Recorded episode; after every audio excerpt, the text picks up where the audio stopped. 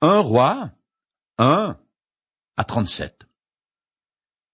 À un moment donné de leur histoire, toutes les nations ont été dirigées par un roi, un pharaon, un empereur ou un autre despote qui était le représentant de la dynastie régnante. En France, on a coupé court à cette pratique à l'aide de la guillotine. Israël est un cas particulier parce que tout début de son histoire, c'est une théocratie, c'est-à-dire que l'Éternel, Dieu lui-même, en est le chef. Pourtant, et assez rapidement, l'état spirituel et bien sûr moral de ce peuple a dégénéré et les Hébreux ont voulu être comme les autres nations et avoir à leur tête une royauté humaine. C'est ce qui est raconté dans deux livres qui ont pour titre un et deux Samuel, mais aussi dans les deux livres intitulés, intitulés Les Rois. À l'origine, ces deux ouvrages formaient ensemble le deuxième tome d'une série de trois livres historiques de l'Ancien Testament appelés respectivement Samuel, les rois et les chroniques. Quand la version grecque de l'Ancien Testament a été rédigée au troisième siècle à Alexandrie, les traducteurs ont divisé chacun des trois ouvrages que j'ai cités en deux parties pour aider le lecteur à s'y retrouver plus facilement. Dans la Septante, donc, les deux livres de Samuel s'appellent un et deux règnes, et les deux livres des rois, trois et quatre règnes. Ils sont ainsi nommés parce qu'ils rapportent les règnes des rois d'Israël et de Juda après David et jusqu'à la destruction des deux royaumes israélites. La coupure entre les deux volumes des rois est très arbitraire et pas très réussie puisqu'elle scinde en deux le règne d'un roi et le cycle d'un prophète. Les histoires rapportées dans les deux livres des rois sont la continuation du récit de Samuel. Le premier relate la fin du règne de David et raconte comment son fils Salomon est venu au pouvoir. Le deuxième livre des rois raconte l'histoire de la nation d'Israël scindée en deux royaumes. D'une part, celui du nord, appelé communément les dix tribus, bien qu'il n'y ait que neuf plus la majorité des Lévites. Et d'autre part, le royaume de Juda situé au sud et qui inclut la tribu de Siméon qui lui est confondue et celle de Benjamin.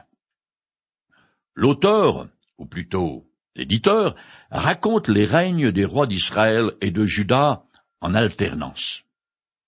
L'histoire des deux prophètes Élie et Élisée, qui ont exercé leur ministère dans le royaume du Nord, est également racontée en règne des rois du royaume de Juda jusqu'à sa destruction et se termine sur la notification du retour en grâce d'un de ces derniers rois qui est alors en exil à Babylone. Les livres des rois couvrent la période qui va de 972 à 562 avant Jésus-Christ. Ils ont été rédigés pendant l'exil babylonien et peut-être en même temps que les deux livres de Samuel comme un ensemble racontant l'histoire de la monarchie israélite, de son début avec le premier roi, Saül, jusqu'à la fin du royaume de Juda. L'auteur a utilisé des écrits antérieurs à l'exil et même inséré dans son œuvre des documents entiers, comme les récits concernant les deux prophètes Élie et Élisée, par exemple. C'est ce qui explique pourquoi on trouve certaines notes indiquant que tel ou tel état de fait a perduré jusqu'à ce jour, alors que ce n'est plus vrai au moment de l'exil. Certains prophètes jouèrent un rôle important à la cour des rois et ont, eux aussi, constitué au fil des siècles une collection racontant l'histoire de la monarchie israélite qui s'appelle Archives royales. L'éditeur final y a certainement puisé sa source première. On sait par exemple que les chapitres 18 à 20 du second livre des rois ont été empruntés aux écrits du prophète Ésaïe. En effet, l'ouvrage mentionne plusieurs sources écrites par différentes personnes. Mais à part la portion attribuée à Ésaïe, chapitre 37, verset 9 jusqu'au chapitre 39, verset 8. D'autres passages sont parallèles au prophète Jérémie ou au récit des livres des chroniques. Ailleurs, dans les livres des rois, les différences de style sont si importantes, histoire d'Élie et d'Élysée, qu'elles suggèrent une source non mentionnée. Cependant, malgré l'utilisation des documents préexistants, L'auteur ne s'est pas contenté d'un simple travail d'édition, car il a élaboré une œuvre cohérente dans sa forme, ses thèmes et sa théologie qui répond aux interrogations de ses contemporains. En effet, lorsque ces livres sont rédigés, les deux royaumes d'Israël ont été rayés de la carte. Or, les habitants de Juda croyaient que jamais l'Éternel ne laisserait l'ennemi détruire Jérusalem et son temple. Mais c'est bien ce qui est arrivé, et il n'y a plus de royaume malgré la promesse inconditionnelle faite par Dieu à David concernant sa dynastie. Bien que l'Éternel ait choisi Jérusalem pour y résider, la ville sainte est en ruine. La question que se posent les Israélites exilés est donc Dieu a-t-il failli à ses promesses? L'auteur les rappelle à trois reprises ces promesses et chaque fois il écrit que leur accomplissement dépend de la fidélité des descendants de David à l'Éternel. C'est vrai à court terme. Cependant, à long terme, la promesse de Dieu tient toujours. Et un jour, il y aura un royaume terrestre sur lequel régnera un descendant du roi David. Il s'agit, bien sûr, de Jésus-Christ. Comme pour les livres de Samuel, les livres des rois ne sont pas écrits selon une chronologie rigoureuse. Les écrivains sacrés nous fournissent beaucoup de dates isolées. Mais quand on veut connaître la durée d'une longue période, il faut combiner une série de dates et les erreurs s'accumulent. Déjà, pour commencer, il faut savoir qu'en hébreu, les chiffres sont exprimés par des lettres ayant une valeur numérique et qu'ils peuvent donc très facilement être altérés par les copistes. Puis, les Israélites ne dataient pas les événements à partir d'une époque fixe, comme nous. Ils se bornaient à indiquer à quelques années en règne de tel roi, tel événement avait eu lieu. Cette façon de fixer une date donne lieu à une foule d'erreurs parce qu'on peut calculer de différentes manières le commencement d'un règne. Et puis, les co-régences, père et fils, les régences pendant la minorité du souverain, et les interrègnes créent de nouveaux problèmes. En additionnant le nombre indiquant la durée de plusieurs règnes successifs, on accumule les erreurs et le résultat n'est pas fiable. L'histoire des rois des deux monarchies illustre la mise à exécution des sanctions prévues par la loi en cas de désobéissance. L'exil, en particulier, est la conséquence directe de l'infidélité persistante d'Israël à l'alliance que l'Éternel a conclue avec la nation d'Israël. D'ailleurs, l'exil avait déjà été envisagé et prédit par Moïse. Deutéronome, chapitre 28, les versets 45 à 52. Ce qui est surprenant. Quand l'auteur porte un jugement sur les rois de Juda, il utilise toujours David comme référence et modèle. Ceux qui imitent sa conduite sont approuvés et les autres condamnés. L'auteur s'intéresse avant tout à la situation morale et religieuse des rois et du peuple pour expliquer le cours des événements, laissant la plupart du temps de côté les facteurs sociaux, économiques et politiques qui intéressent les historiens modernes. Par exemple, le long règne du roi Jéroboam II sur les dix tribus ne fait l'objet que d'une courte notice et est utilisé comme contre-exemple moral et religieux pour expliquer la destruction du royaume du Nord. Je lis ce passage. Dès lors, les Israélites n'avaient cessé de se livrer à tous les péchés de Jéroboam lui-même avait commis. Ils ne les abandonnèrent pas jusqu'au jour où l'Éternel les bannit loin de lui, comme il l'avait annoncé par tous ses serviteurs les prophètes. Israël a été déporté loin de son pays, en Assyrie, où il est resté jusqu'à ce jour. Deux Rois, chapitre 17, les versets 22 et 23. Par contre, les réformes religieuses entreprises dans le royaume de Juda par les rois Ézéchias et Josias retiennent longuement l'attention de l'auteur. Par ailleurs, il s'étend sur les fautes graves de certains monarques et sur l'influence désastreuse qu'ils eurent en promulguant l'idolâtrie. Concernant le long règne du roi idolâtre Manassé en Juda, l'auteur écrit Voici ce que déclare l'Éternel, le Dieu d'Israël. Je vais amener sur Jérusalem et sur Juda un malheur tel que tous ceux qui en entendront parler seront abasourdis. Je viderai la ville de ses habitants. J'abandonnerai ce qui reste du peuple qui m'appartient, et je le livrerai au pouvoir de ses ennemis. Je chasserai aussi Judas loin de moi, comme j'ai chassé Israël, et je rejetterai cette ville, Jérusalem, que j'ai choisie, ainsi que le temple où j'avais promis d'établir ma présence.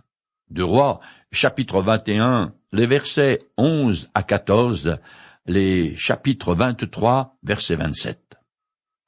Le message essentiel du livre euh, des rois est la faillite complète du peuple de Dieu vis-à-vis de l'Éternel, et c'est ce qui a entraîné la ruine des deux royaumes israélites, tant celui des dix tribus du Nord que celui de Juda, ce qui inclut Siméon et Benjamin au sud.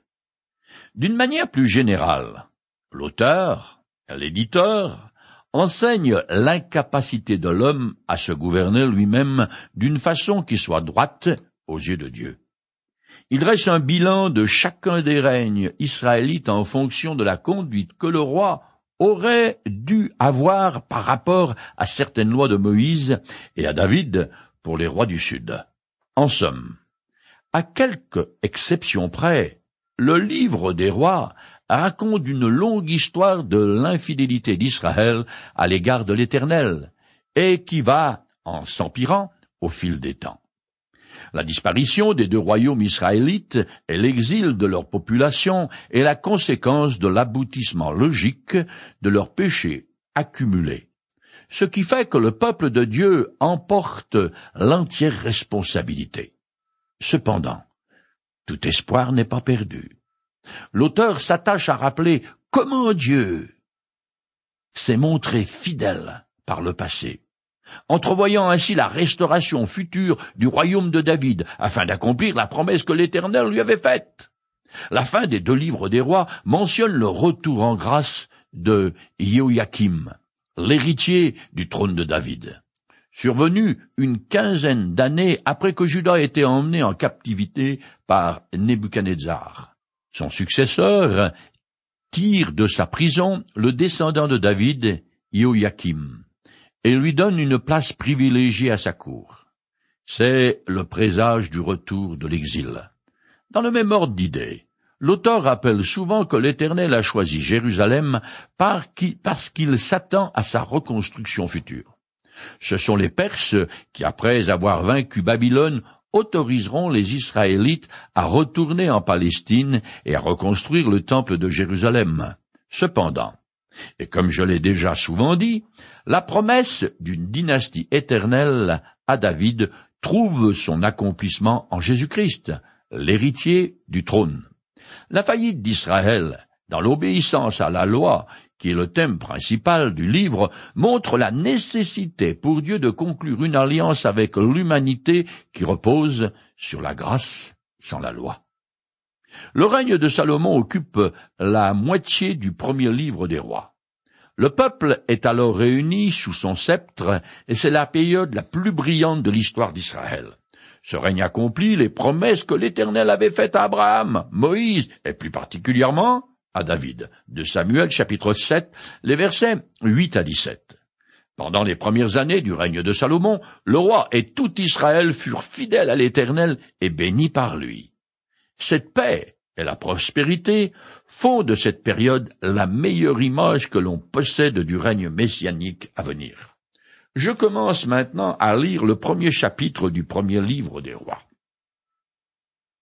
Le roi David était très âgé On avait beau l'envelopper de couverture, il n'arrivait plus à se réchauffer. Ses familiers lui proposèrent de lui rechercher une jeune fille vierge qui soit à son service et le soigne. Elle dormira dans tes bras, lui dirent-ils. Ainsi monseigneur le roi se réchauffera. On chercha dans tout le territoire d'Israël une belle jeune fille, et l'on trouva Abishag, la Sunamite, que l'on fit venir auprès du roi. Cette jeune fille était vraiment très belle. Elle prit soin du roi et se mit à son service. Mais le roi n'eut pas de relation conjugale avec elle. Un roi, chapitre premier, les versets 1 à 4. David est devenu roi à trente ans et a régné quarante ans. Vieillard et partiellement infirme, il est presque constamment alité. Alors on va chercher à Sunem, aujourd'hui Salem, à quatre-vingts kilomètres au nord de Jérusalem et proche de Nazareth, une belle jeune fille dynamique et souriante, qui serait au service du roi jour et nuit pour l'égayer et lui réchauffer à la fois le cœur et le corps. C'est en fait la pratique médicale de l'époque, et cela jusqu'à l'âge du Moyen Âge. La suite du texte montre que cette femme est considérée comme une concubine de David. À cette époque, Abonia, fils de David et de Haggith, exprimait son ambition en prétendant C'est moi qui régnerai. Il se procura un char, des chevaux et cinquante hommes qui couraient devant son char. Jamais, sa vie durant, son père ne l'avait réprimandé ou ne lui avait dit Pourquoi fais-tu cela? En outre, Abonia était un très beau jeune homme, et il était né après Absalom. Un roi, chapitre 1er, versets 5 et 6. Ce quatrième fils de David rappelle Absalom par son physique et comportement. De Samuel chapitre 15 verset 1. Il a environ trente-cinq ans, ses demi-frères Absalom et Amnon ont été tués. Quant à Kéliab, le troisième fils, on n'en parle pas, ce qui laisse supposer qu'il est mort lui aussi. Abonia est un gosse pourri qui n'a jamais été discipliné par un père désengagé de l'éducation de ses enfants et qui lui passe tous ses caprices. Comme fils du roi, il fait comme bon lui semble, quand il veut.